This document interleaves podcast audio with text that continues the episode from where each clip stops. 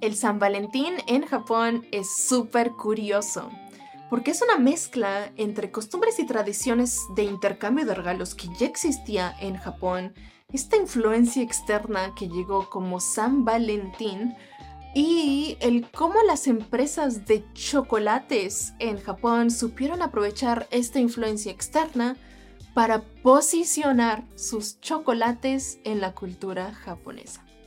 De esto te quiero contar hoy. Es un trayecto histórico que se me hace súper interesante, así es que ojalá te puedas quedar hasta el final conmigo. Domo, Aimi des, y estás escuchando Japón para tu corazón, tercera temporada. Japón para tu corazón es un podcast para ti que eres amante otaku de la cultura japonesa, amante de Japón, para que te lleves pedacitos genuinos de Japón para tu corazón. Pero mucho gusto si vas llegando y bienvenido de vuelta a ti, mi amigo y mi amiga de este podcast Japón para tu corazón. Un gustazo que me acompañes el día de hoy. Para empezar, feliz San Valentín a ti, a tus seres queridos, a tu mamá, a tu papá, a tu amor de vida. feliz San Valentín a todos. Muchas gracias por acompañarme hoy a conocer acerca del San Valentín a la japonesa. En este episodio te quiero contar cómo hay mi de Japón para tu corazón, cómo a mí me tocó conocer el San Valentín en Japón, el cómo era antes de que yo conociera San Valentín en Japón, porque San Valentín en Japón pues ya tiene historia y te quiero contar cómo todo esto evolucionó a lo que es San Valentín hoy en día, que es diferente a cómo a mí me tocó conocer San Valentín hace por ahí de unos 30 años. Así es que arranco este episodio contándote la bonita historia de cómo a mí me tocó conocer el San Valentín a la japonesa. Y es que creo que ya te he contado que en ocasiones mi mamá me leía cuentos de cuna para dormir cuando yo era chica, pero también me leía mangas. ¿Tú crees? Porque ya sabes, Japón, así es que hay mangas, así es que mi mamá compraba pues en las librerías libros, mangas y me los leía como cuentos de cuna. Y uno de estos mangas que mi mamá me llegó a leer es uno que se llama Azuki-chan.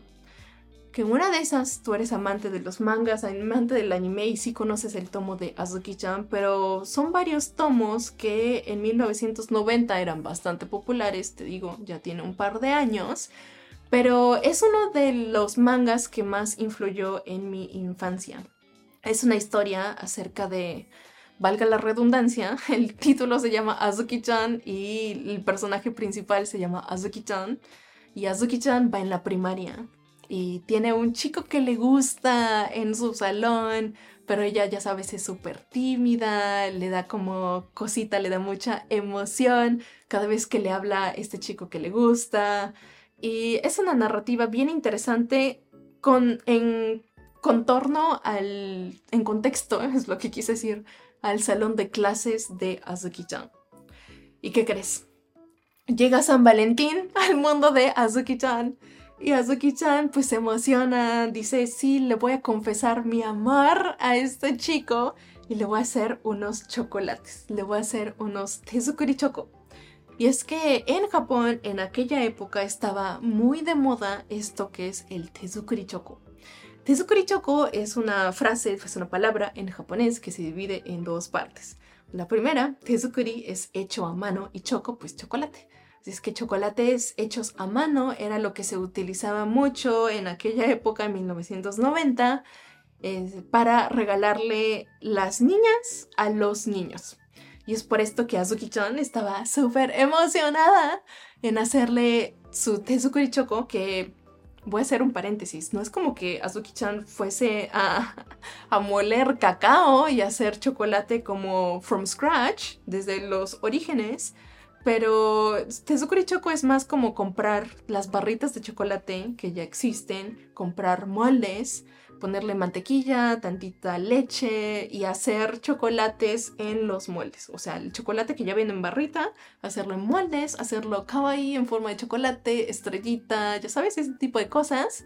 Y envolverlo también de manera súper kawaii para regalárselo al chico que le gusta. Eso era lo que iba a hacer Azuki-chan. No iba a moler cacao, así es que no te preocupes. El proceso era súper simple, pero hizo todo eso antes de San Valentín y llegó al salón de clases el mero día de San Valentín. Súper emocionada Azuki-chan. ¿Pero qué crees? Pues ya te dije que Azuki-chan era tímida, era tímida, se emocionaba cada vez que este chico le hablaba, así es que el día de San Valentín no agarró el valor suficiente para regalarle al chico que le gusta el chocolate que había preparado para él. Y lo mismo sucedió con muchas niñas del salón de clase. ¿Y qué crees que hicieron todas estas, toda esta chaviza del salón de clase? Pues fíjate que se lo regalaron al profesor. y estos chocolates que le regalas a personas que no necesariamente son las personas que te gustan, no necesariamente declaración de amor. Eh, a esto se le conoce en japonés como giri choco. Es como un chocolate que se usa de cortesía, me atrevería a decirle. Es como el chocolate que se le das a otras, otros hombres, de mujeres a hombres, a manera de, pues no es como que me gustes, pero ahí te va un chocolate porque es tradición de mujeres a hombres regalar el chocolate. Así como, pues de Kiri Choco le regaló a Suki-chan, a su profesor, el chocolate o los chocolates que ella había preparado para el chico que le gusta. Y es así como en aquella época, en 1990, se utilizaba el San Valentín era para declararle tu amor al niño que te gustaba. Y era específicamente de mujeres a hombres, porque ahí te va la historia.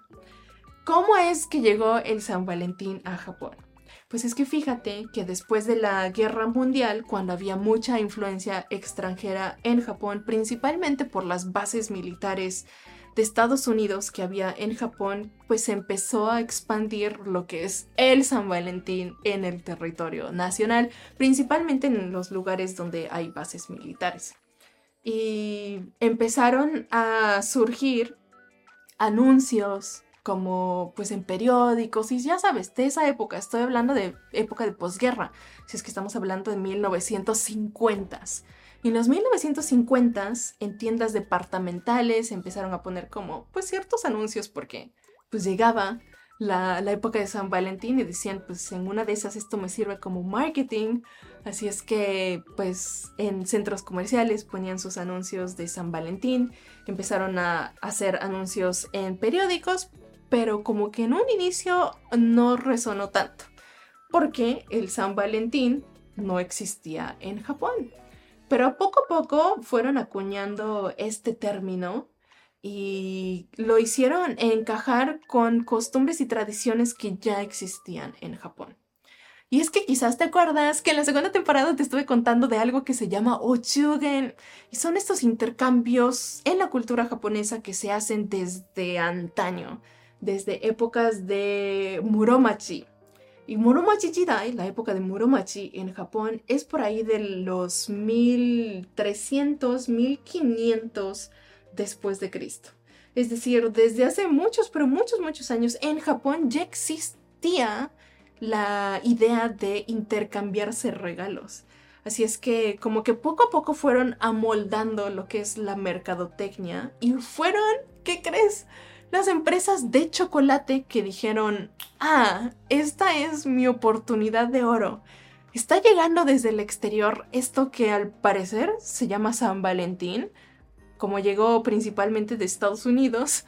Dijeron, ah, existe esto del Valentine's Day. Llamémosle, pongámoslo en katakana, pongámosle Valentine Day y comercialicémoslo como el día en el que se intercambian los japoneses chocolates a lo largo y ancho del territorio nacional.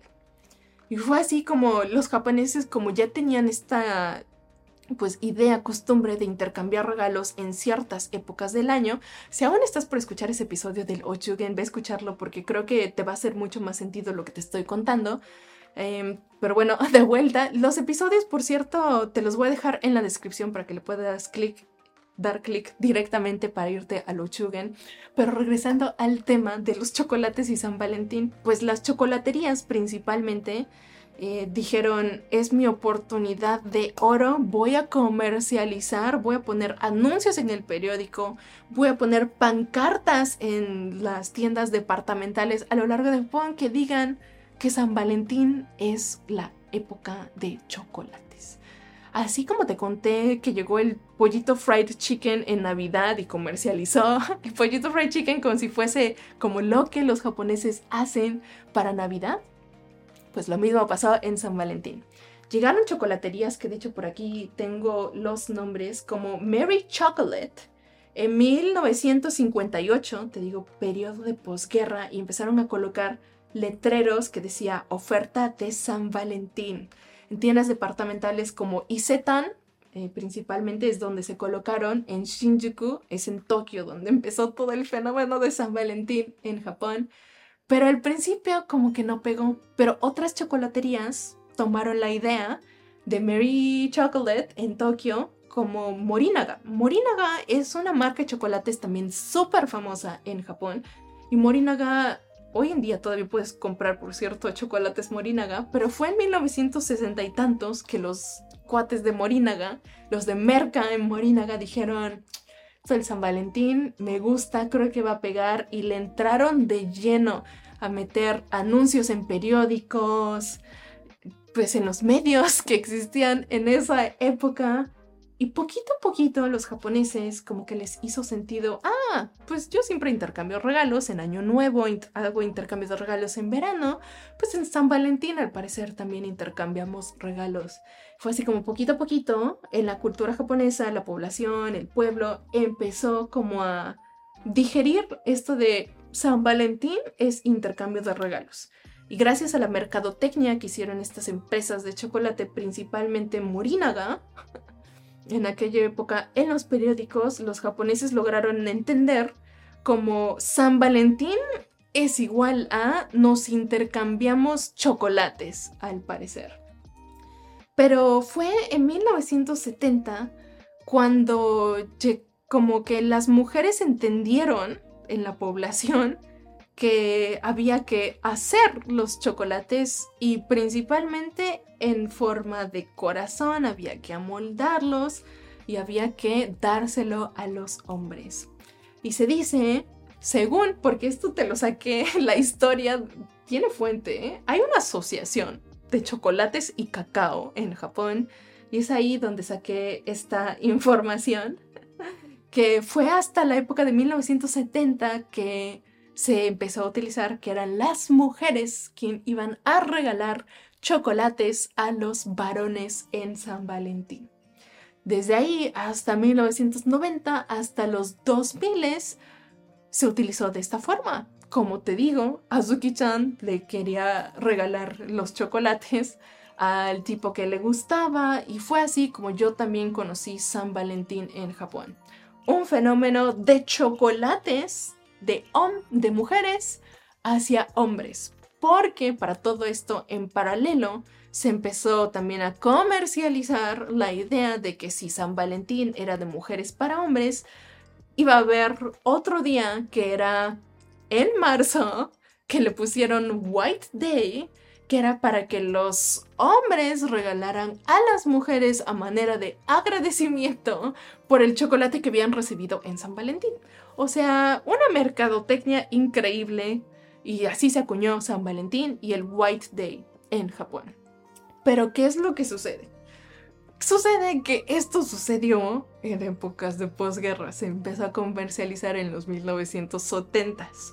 En los 90 era ya como el estándar, en los 2000 también. Pero todo esto va evolucionando y ha estado como en constante evolución, tanto que hoy en día, a la fecha, inclusive yo diría como desde unos 10 años atrás, ya como que el San Valentín se empezó a globalizar, porque los japoneses se dieron cuenta de que fuera de Japón, San Valentín era como multidireccional en lugar de ser unidireccional como lo estaban utilizando los japoneses. Así es que los japoneses también dijeron, pues en una de esas, yo como hombre también le puedo regalar, pues, algo de cortesía nada más, algo así como Giri Choco a las mujeres, a pues mi mamá, a mi maestra, a todo aquel que se te ocurriera, así como lo haces en el Ochugen, en el Osebo, que te digo que son los otros como momentos culturales en Japón donde uno se manda y recibe regalos. Así como en, esas, en esos momentos los japoneses dijeron, ah, San Valentín al parecer también es multidireccional. Hagámoslo para todos. Y es así como hoy en día esto de que Azuki-chan le iba a regalar solo a su amor en el salón de clases el chocolate, eso como que ya se va difuminando, va diluyéndose. Y hoy en día es más de, pues mi mamá me regala chocolates de San Valentín, yo le regalo a mi mamá chocolates de San Valentín. Em, el otro día en Instagram te estaba contando que hace unos 10 añitos yo daba clases de español y de inglés por ahí en Tokio. Y te puedo contar que llegó San Valentín y yo le tenía preparado, pues por supuesto a mis alumnos un chocolatito, hay unos chocolates que a mí me gustan mucho, los Ferrero Rocher, seguramente los conoces, en Japón también son súper famosos. Les doblé un origami en forma de corazón y yo les tenía ahí preparado su chocolate a todos mis alumnos. Pero, ¿qué crees? Todos los alumnos, indiferentemente del género, hombres, mujeres, me regalaron chocolates también. Es decir, hoy en día el San Valentín es completamente multidireccional también en Japón por, te digo, las influencias que han llegado de fuera del país y cómo lo han amoldado, digerido los japoneses hoy en día.